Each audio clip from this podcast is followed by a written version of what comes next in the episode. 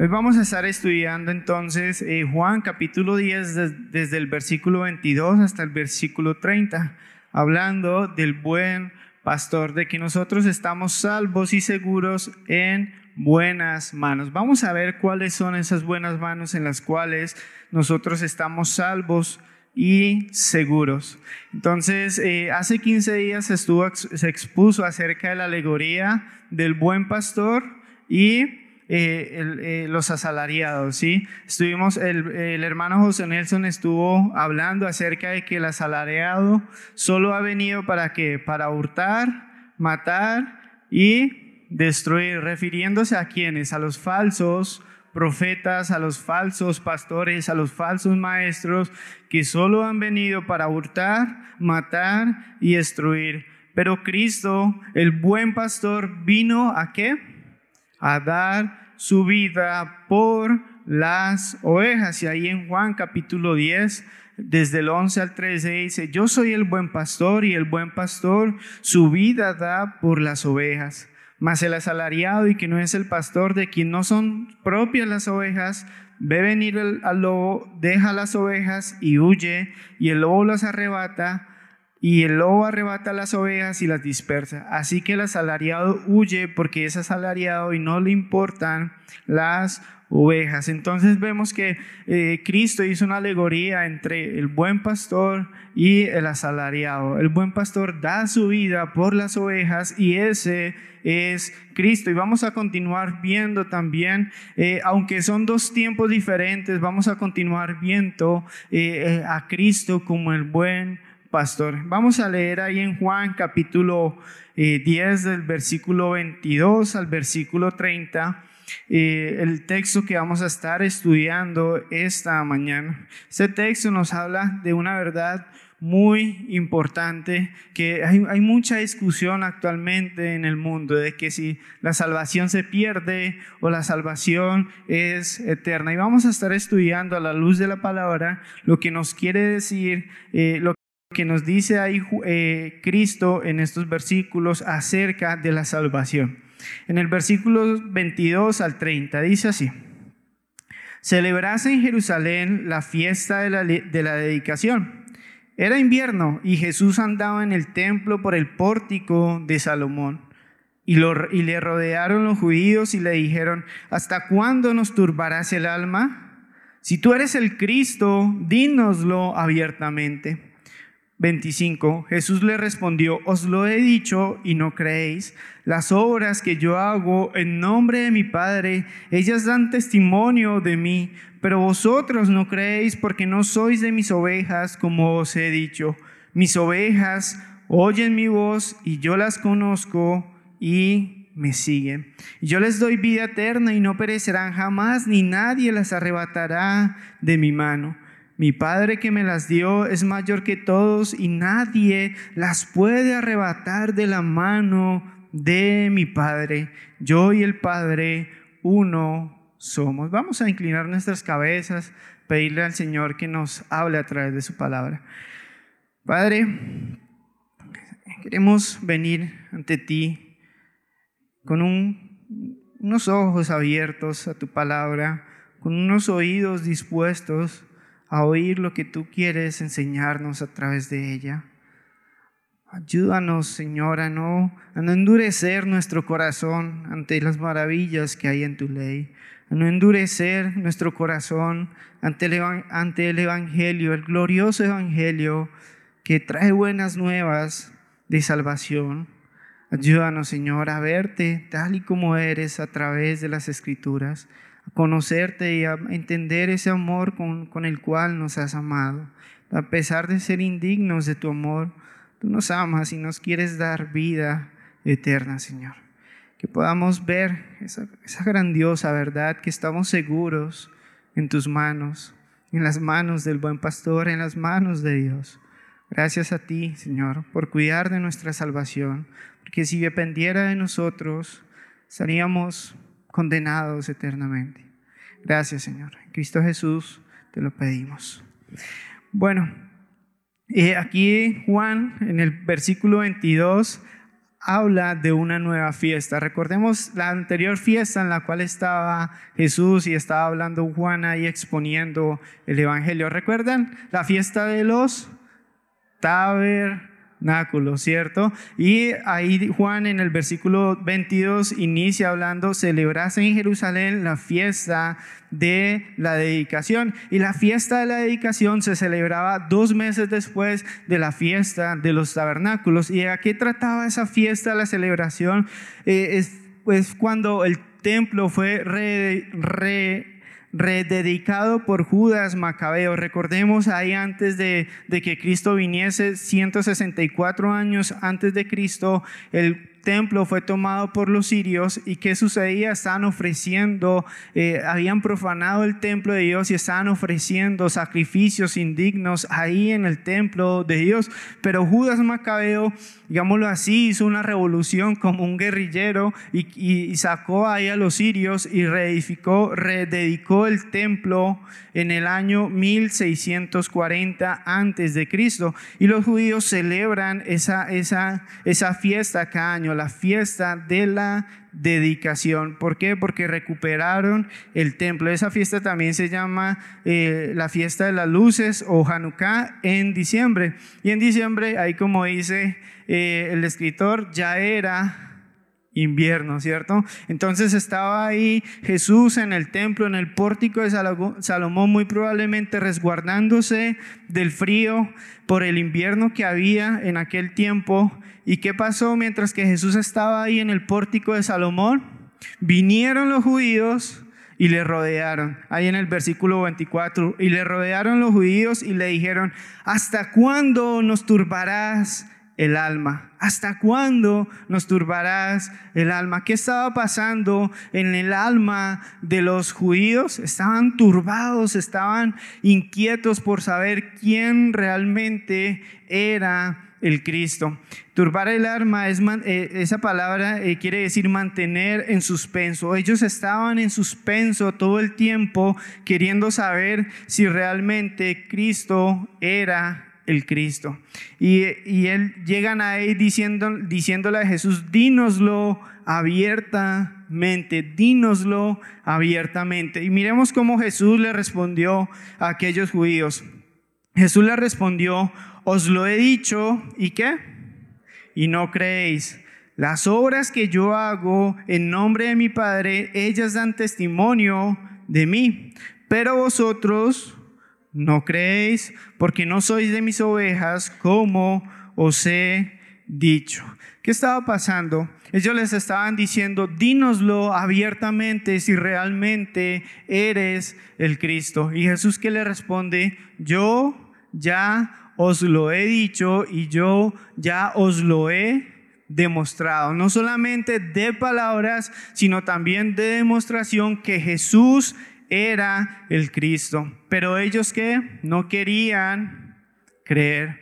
Como primer punto, hermanos, algunos no van a creer. Algunos no van a creer. Y eso es muy triste, hermanos, porque algunos, por la dureza del corazón, no van a creer. Ellos querían, los judíos que querían, ellos querían palabras de afirmación, pero no querían abrir sus oídos. Ellos querían que Jesús les dijera, yo soy el Cristo. Y él ya se los había dicho, pero ellos cerraron, ¿qué? Sus oídos. Él les dice, ya se los he dicho, ya les he dicho quién soy yo. Y vez tras vez en, en Juan vemos que él dice que él es el Mesías. Ellos también qué querían? Ellos querían pruebas de la veracidad del Mesías, pero que no querían abrir sus ojos, no querían abrir sus ojos. Saben, el problema no radicaba en la falta de credenciales por parte de Jesús, el problema estaba en el corazón incrédulo de aquellas personas. Ellos querían palabras para saber si Cristo, eh, para que Cristo les afirmara que Él era el Mesías. Ellos querían pruebas para saber si Cristo realmente era el Mesías y las tenían, pero eh, viendo, viendo no veían y oyendo no oían. ¿Por qué? porque su corazón estaba endurecido. Su corazón estaba endurecido. Hermanos, las palabras y las obras de Jesús siguen rebosando con la misma fuerza que en, la, que en aquel tiempo, hermanos. La culminación de su misión en la cruz y su victoria en la resurrección son evidentes. Ante usted está la gran oportunidad de salvación. Hemos visto en el Evangelio de Juan vez tras vez, vez tras vez, que Cristo vino a, pagar la condenación que teníamos por causa de nuestros pecados. Vez tras vez vemos que Él vino para darnos vida eterna a nosotros. Pero ¿qué, qué hemos hecho con ese mensaje? ¿Qué hemos hecho con ese mensaje? Hemos tapado nuestros ojos, hemos tapado, nuestros oídos para no recibir el Evangelio que transforma vidas. ¿O has recibido el Evangelio? ¿Has recibido el Evangelio? No endurezcas más su corazón, no lo endurezcas más. En Hebreos capítulo 3, versículos 7 y 9 dice, por lo cual, como dice el Espíritu Santo, si oyeres hoy su voz, no endurezcáis vuestros corazones, como en la provocación en el día, en la tentación en el desierto, donde me tentaron vuestros padres, me probaron y vieron mis obras cuarenta años. Vemos ahí que el pueblo de Israel vagó por el desierto 40 años y veían las obras de Dios, pero saben, en vez de confiarle más a Dios, endurecían más su corazón y eran más incrédulos aún a pesar de ver las maravillas de Dios. ¿Tú cómo tienes tu corazón actualmente ante la obra que Dios ha hecho a través de su Hijo Jesucristo? ¿Has escuchado que Cristo murió por tus pecados cientos de veces quizás a lo largo desde que eras pequeño hasta, hasta ahorita? Yo creo que has escuchado muchas veces, pero ¿cómo has recibido tú esa verdad? ¿Se ha transformado tu corazón o cada vez que la escuchas dices, sí, yo ya sé eso, déjame en paz, háblame de otra cosa? ¿Tú has recibido el Evangelio o has endurecido tu corazón? Hermanos, ¿qué pasó con Faraón?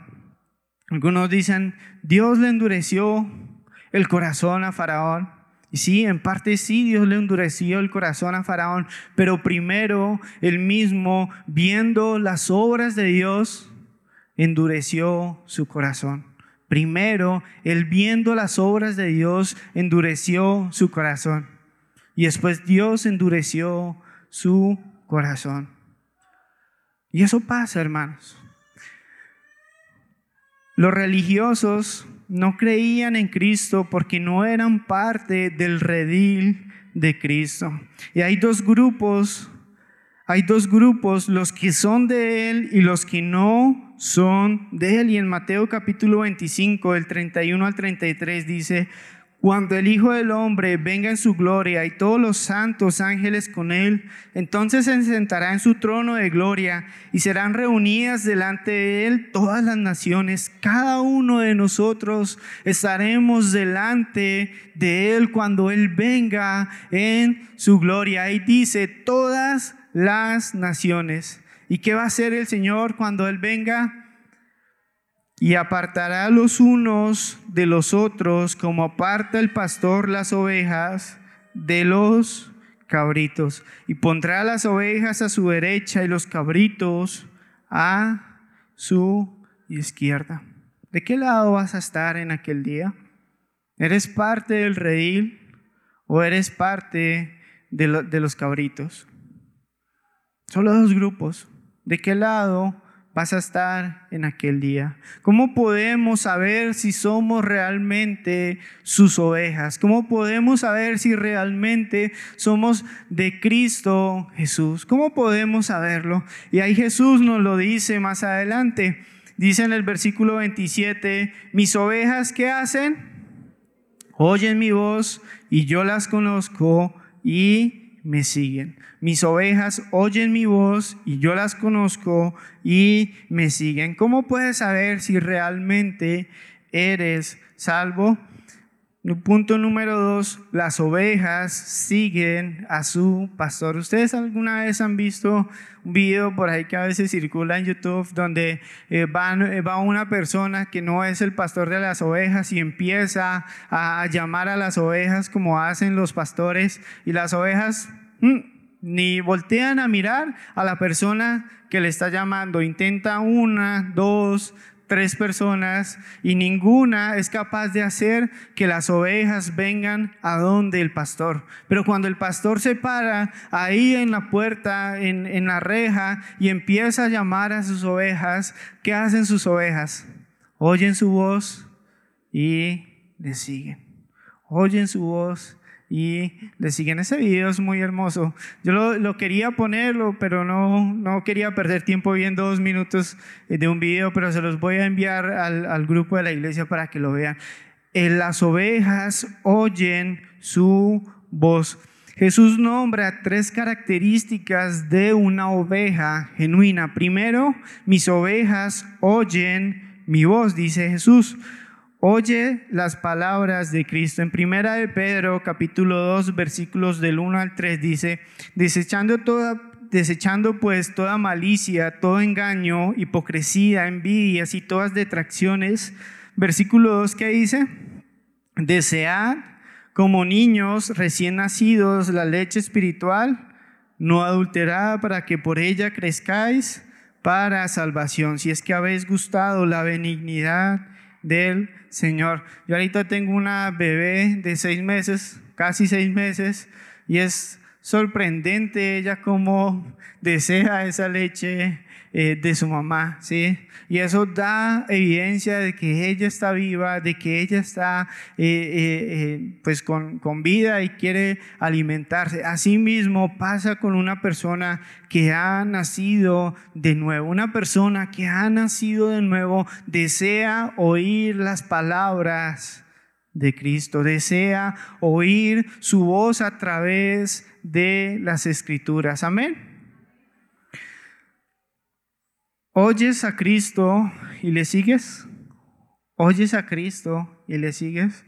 ¿Cómo, cómo, cómo, cómo te comportas cuando abres las escrituras? ¿Quieres oírle a través de las escrituras? Versículo 27, mis ovejas oyen mi voz y yo las conozco y me siguen. Segundo, Cristo les conoce. Qué grandiosa verdad, amén. ¿Cómo así? O sea, Dios, Dios conoce a sus ovejas, Dios conoce a aquellas personas que son salvas. El, Todopoderoso, el Todo Creador, el, el gran yo soy, nos conoce, conoce a las que son salvas. Eso es grandioso, hermanos.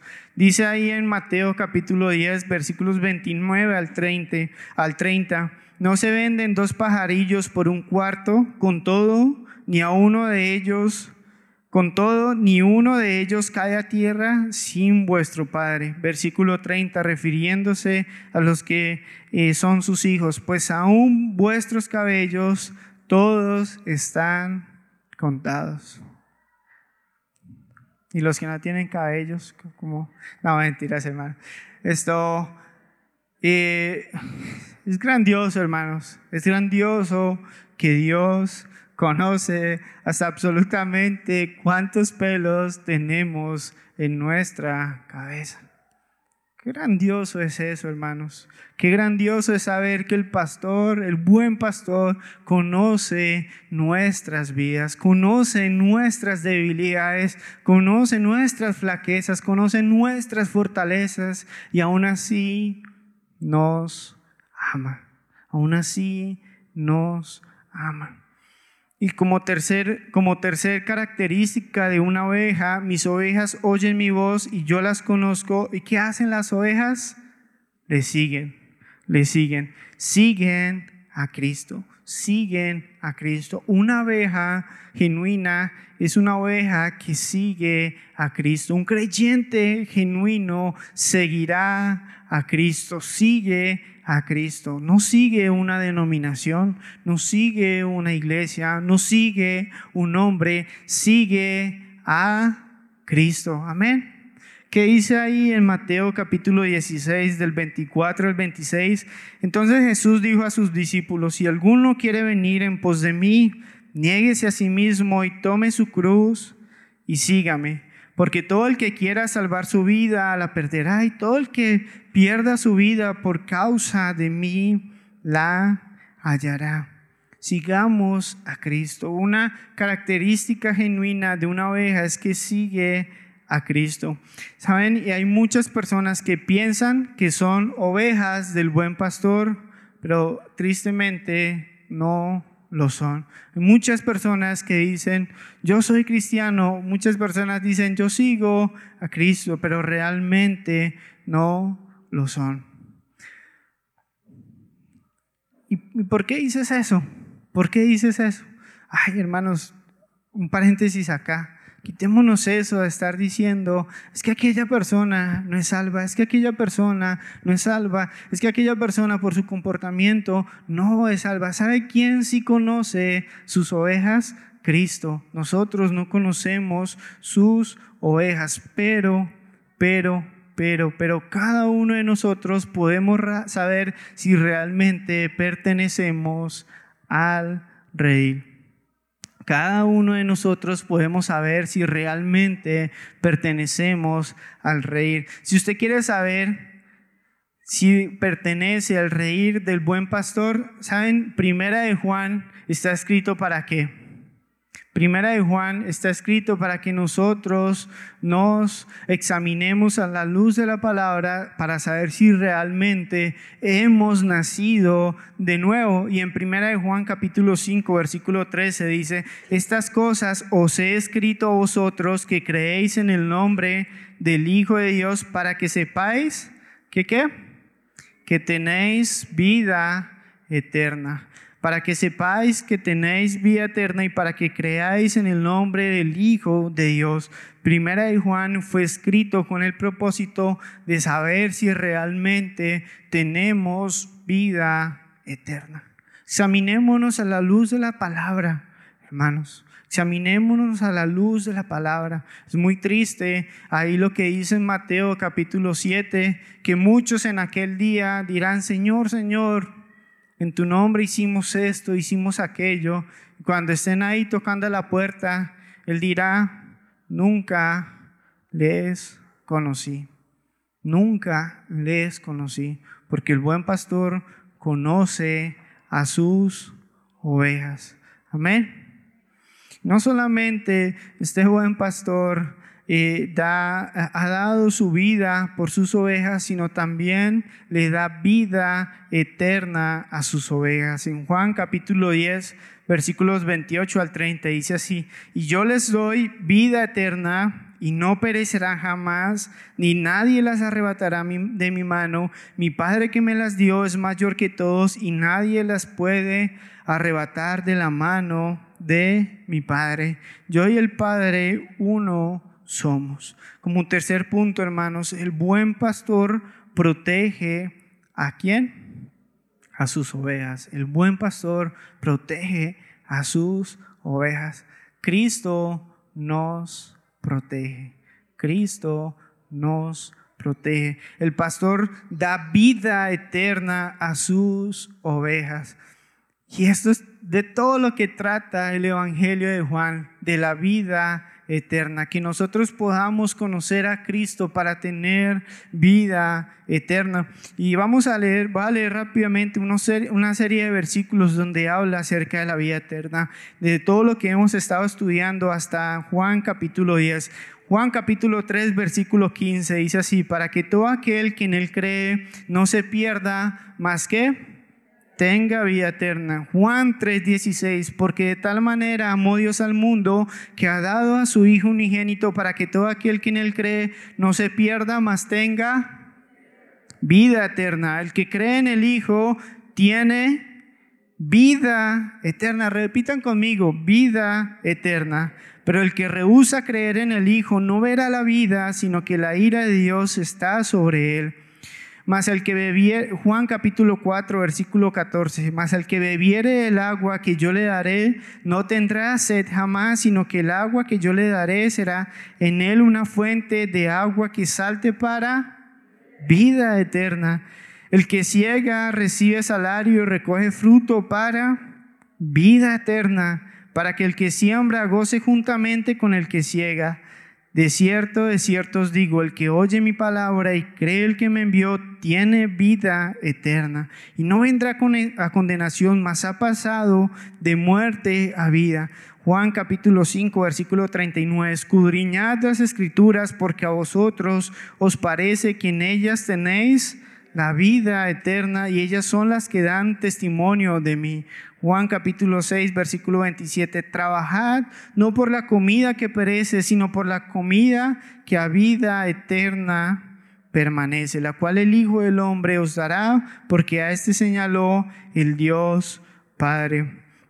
Juan 6:40, y esta es la voluntad del que me ha enviado, que todo aquel que vea al Hijo y cree en Él tenga vida eterna y yo le resucitaré en el día postrero. Juan 6, 68 y le respondió, Simón Pedro, Señor, ¿a quién iremos? Tú tienes palabras de vida eterna. Si ven el énfasis, hermanos, del Evangelio de Juan acerca de la vida eterna. Eso es algo muy importante que ustedes tienen que solucionar ahora mismo. Yo les pregunto, ¿tienen la vida eterna? ¿Tienen la vida eterna?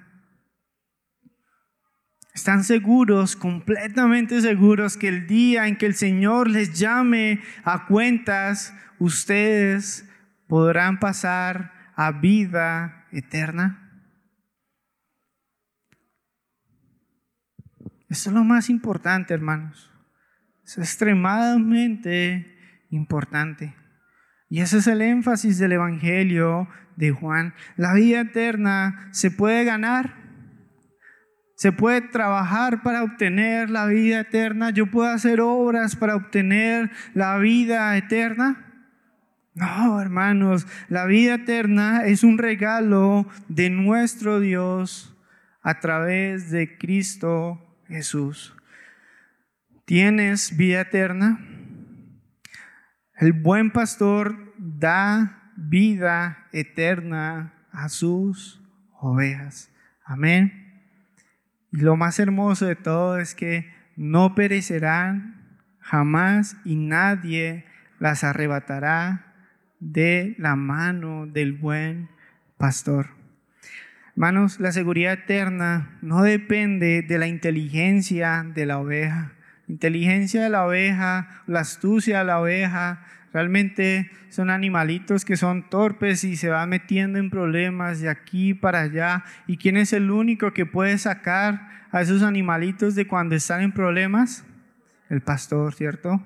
Entonces, la seguridad eterna no depende de la inteligencia del pastor, de la oveja, ni de su comportamiento, ni en su fidelidad al rebaño. ¿Qué pasa cuando una oveja se extravía ahí por las montañas? ¿Qué hace el buen pastor? Va y la busca y la trae al rebaño. Hermanos, la seguridad eterna depende del buen pastor. La seguridad eterna depende del buen pastor. ¿Por qué? ¿Por qué depende de él?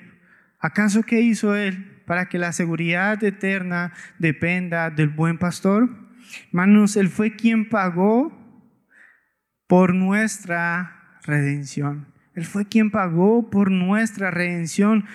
Apocalipsis capítulo 5, versículo 9 dice así, cantaban un nuevo cántico diciendo, digno eres de tomar el libro y de abrir sus sellos, hablando de quién, del Cordero.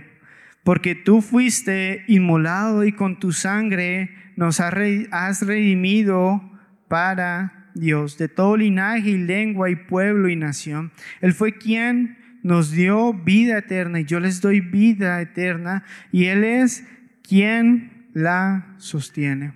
¿Quién sostiene nuestra vida eterna? nosotros, por nuestras obras, por lo que nosotros hagamos?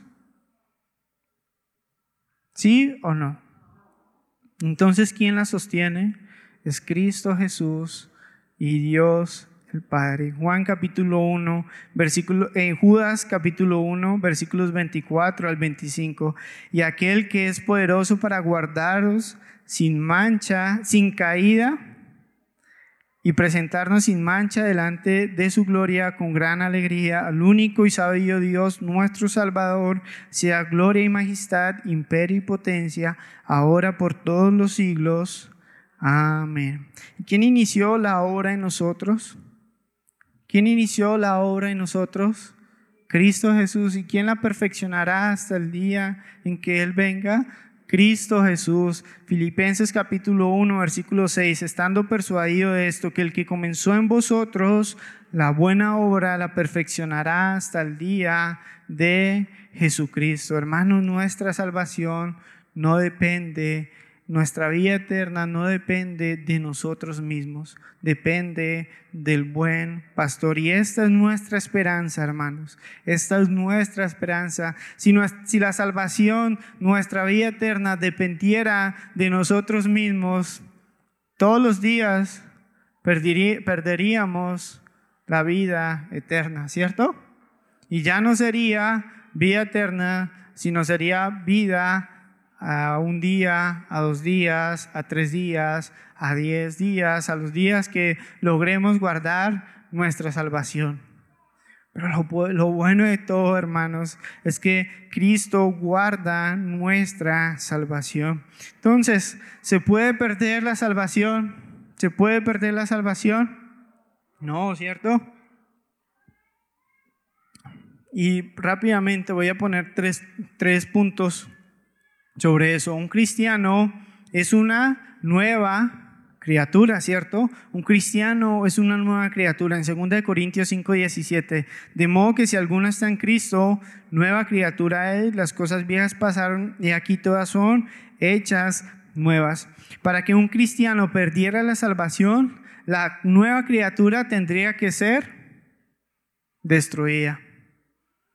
Si somos, somos, si, si si cuando creemos somos nuevas criaturas y después perdemos nuestra salvación, entonces ¿qué tendría que, qué habría pasado con esa criatura nueva que, que está en Cristo Jesús? Tendría que destruirse. ¿Sí me entienden? ¿Sí me entienden? Un cristiano es redimido con la sangre del, del cordero. Esa palabra redimido hace referencia a que a una compra hecha, un precio que ha sido pagado. Para que un cristiano perdiera la salvación, Dios tendría que revocar su compra por el pago con la preciosa sangre de Cristo. ¿Sí? Cristo pagó por nuestra salvación, para darnos vida eterna. Entonces, entonces, si perdiéramos la salvación, Dios tendría que decir, devuélveme lo que te di, devuélveme el pago de la salvación que hice por esa persona. Un cristiano también ha sido justificado el día que cree. que es justificar? Significa declarar justo. ¿sí? Cuando un cristiano eh, ha nacido de nuevo, es declarado justo. Entonces, el día que pierde la salvación, ese día Dios tiene que retractarse de lo que dijo de aquella persona. Es justo cuando eh, eh, tiene la salvación, entonces si perdió la salvación, ya no es justo, pero ya volvió a ser justo, pero volvió a ser injusto, pero volvió a ser justo, o sea, eso es ilógico, hermanos. La salvación no se puede perder. La salvación no se puede perder. Entonces me preguntarán de pronto, las personas que eran cristianas y ya no lo son, ¿tuvieron la salvación y la perdieron? ¿O qué pasó con e, aquellas personas? O, que entonces las personas que dicen que son cristianas y viven una vida inmoral sin arrepentirse, son personas que eh, ganan la salvación y la pierden, ganan la salvación y la pierden. No, realmente es que nunca han sido salvas, nunca han sido salvas. ¿Qué pasa con aquellos cristianos, aquellos que son cristianos, pero luego rechazan la fe y niegan a Cristo? salieron de nosotros, pero no eran de nosotros. Esa es la verdad, hermanos.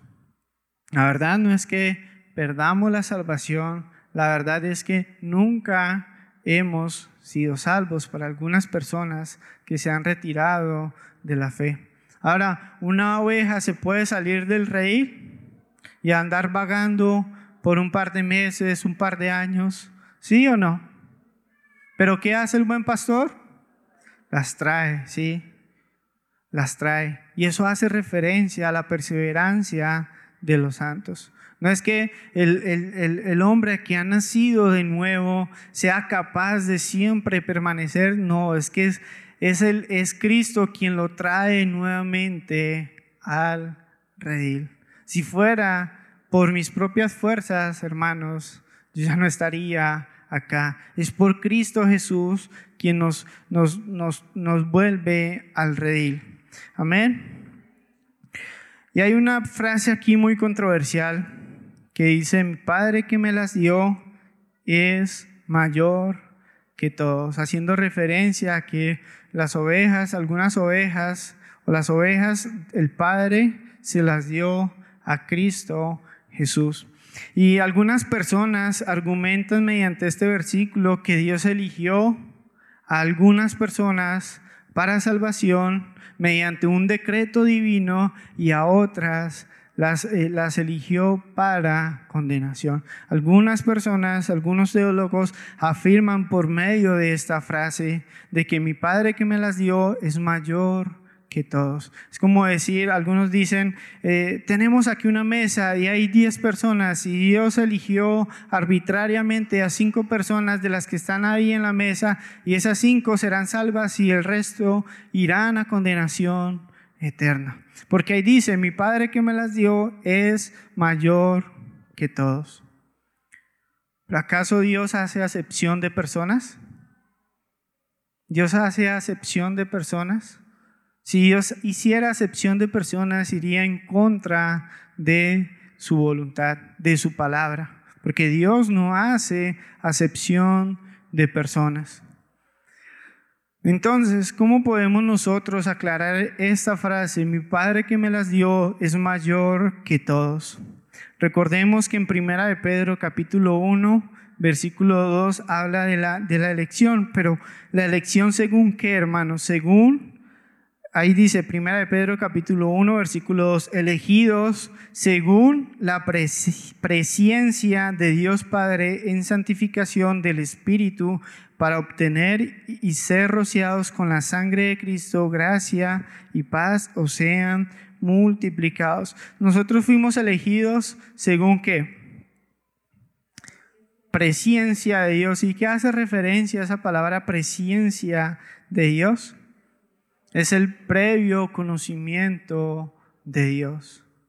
No es que Dios haya elegido, a unos para salvación y a unos para condenación, sino es que Dios, por el previo conocimiento que Él tiene, Él sabía quiénes iban a creer en Él y a estos eligió, pero eligió para qué? Para santificación. Dice así en Juan 8:28, y sabemos que a los que aman a Dios, todas las cosas le ayudan a bien, esto es a los que conforme a su propósito son llamados. Él no, él no eligió arbitrariamente, él sabía quiénes iban a creer en Cristo Jesús como su Señor y Salvador. Ahora somos elegidos estando en Cristo Jesús. ¿Por qué? Eh, Señor Jesucristo vez tras vez intenta y persiste y llama y busca y, y, hace todo lo posible para que personas escuchen el Evangelio y crean al Evangelio. ¿Por qué lo hace? Porque sabe que por medio de la predicación del Evangelio, por medio de que las personas escuchen el Evangelio, viene la fe. A veces dicen que primero viene la fe y después se puede oír. Pero la palabra de Dios es clara, hermanos, y no podemos cambiar. ¿Por qué viene la fe? Por el oír, ¿sí? Y eso es un tema largo que no quiero seguir aquí eh, exponiéndolo, pero vamos a hablarlo en textos en su contexto y hay un hermano que va a estar preparando una clase sobre ese tema. Amén. ¿Listo? Pero lo, más hermoso, y yo no, quiero que lo pierdan, es que eh, somos salvos en Cristo Jesús. Cristo Jesús, el buen pastor, nos da vida eterna y no hay absolutamente nada que, nos pueda arrebatar de, de la mano del Padre. Imagínense en esto por un momento. La mano de Cristo acá, ahí, sosteniéndonos a nosotros. Y sobre el hecho viene la mano de Dios y la pone encima y somos guardados por la mano de Cristo y por la mano del Padre. Tremendo eso. ¿Quién es mayor que nuestro Dios? ¿Quién es mayor que nuestro Dios?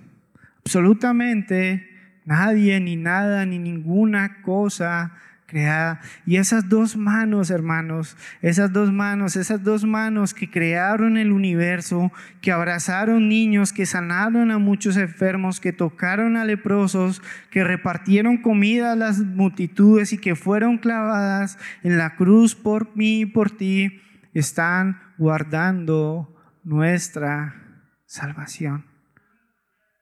Y no podemos nosotros perder nuestra salvación porque nuestra salvación está en las manos de Dios.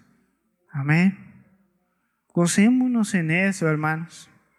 ¿Qué mayor gozo podemos nosotros tener al saber, al saber que gracias a Dios nuestra salvación está segura en sus manos. Y que pase lo que pase en este mundo, pase lo que pase en nuestras vidas, pase lo que pase, si vienen lobos rapaces, si vienen eh, eh, ángeles, eh, demonios vestidos de ángeles, si viene cualquier cosa creada, nada, absolutamente nada nos podrá arrebatar de las manos de Cristo y del Padre.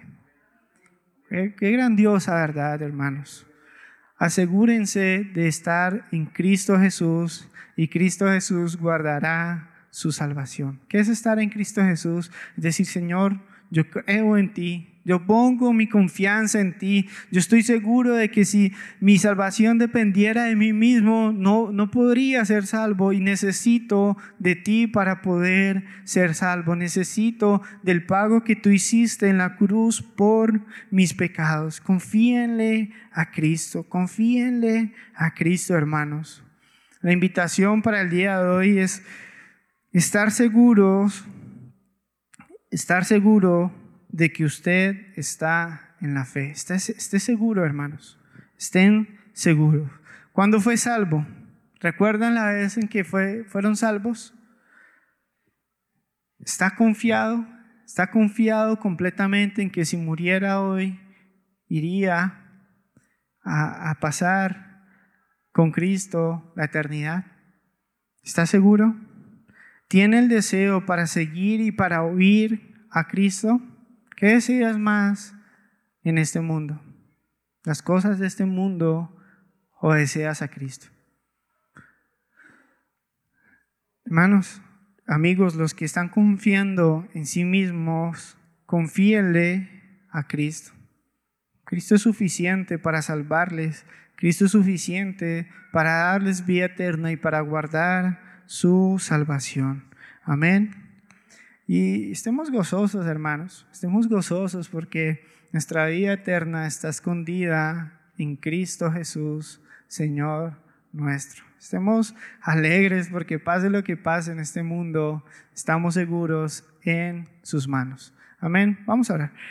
Padre, te damos gracias por, por tu palabra, por la seguridad que tú nos das de que nuestra salvación no depende de nuestro comportamiento, no depende de nuestra inteligencia, no depende de todo lo que podamos hacer para sostenerla, sino que tú sostienes nuestra salvación en tus manos.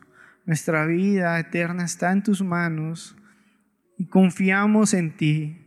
Confiamos en el buen pastor que guarda, cuida y da su vida por las ovejas. Confiamos que tú vendrás por nosotros, nos llevarás para morar contigo en delicados pastos, para estar contigo ahí por la eternidad, conociéndote, recordando eternamente esa obra de salvación que hiciste en nuestras vidas. Te amamos y oramos para aquellas personas que, que aún no pertenecen al para que podamos ir a buscarlas como el buen pastor lo hace. Podamos ir a alcanzar a más personas, a traerlas al redil. Ayúdanos, Padre. Ayúdanos a vivir alegres, llenos de gozo, con alegría de saber que somos eternamente salvos eternamente contigo por la eternidad. A sea toda la gloria en Cristo Jesús. Pueden encontrarnos en la página web iglesiaagape.com o también en las redes sociales Iglesia Agape BGA. Estamos para servirles. Espero que de alguna forma ustedes puedan llegar a conocer el amor que sobrepasa todo amor, el amor de Dios, el amor ágape.